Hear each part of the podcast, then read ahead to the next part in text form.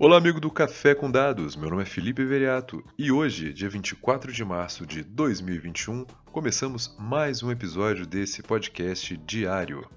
Embora esteja comentando hoje, a notícia na verdade é de ontem. Ela começou ontem à tarde, uma vez que um dos maiores cargueiros do mundo, ao passar pelo canal de Suez, foi atingido por uma tempestade de areia que atingiu até 40 nós, o equivalente a 74 km por hora, ficando travado no canal e ao mesmo tempo impossibilitando a passagem de navios nos dois sentidos.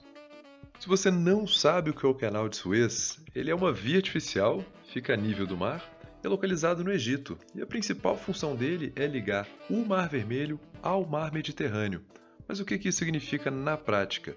Isso evita que embarcações tenham que navegar em torno de toda uma África para poder atingir o continente europeu. O canal tem 193 km de comprimento, 24 metros de profundidade e 205 metros de largura. A questão é que o navio em questão tem 400 metros de largura.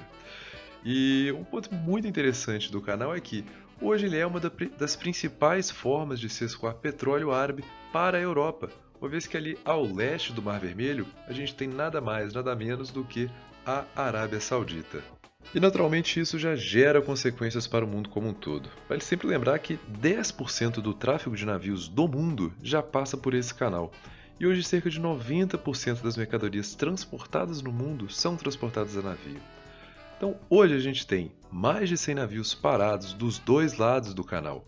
E a gente percebeu ao longo da quarta-feira o preço do barril de petróleo disparando até 6%. E a perspectiva é que o resgate ainda leve dias. A última vez que algo parecido aconteceu com um navio das mesmas proporções foi em 2016 em Hamburgo, na Alemanha. Demorou quase que uma semana para que conseguissem liberar o navio. Interromper a cadeia logística de petróleo árabe é sempre um perigo para mercados mundiais, mas a notícia só não chega num momento pior devido à baixa demanda europeia de petróleo em função do lockdown. De toda forma, os mercados globais vão ficar de olho nos próximos capítulos e o desdobramento dessa saga. Com isso a gente fica por aqui. Agradeço muito a sua audiência. A gente retorna amanhã. Aquele abraço!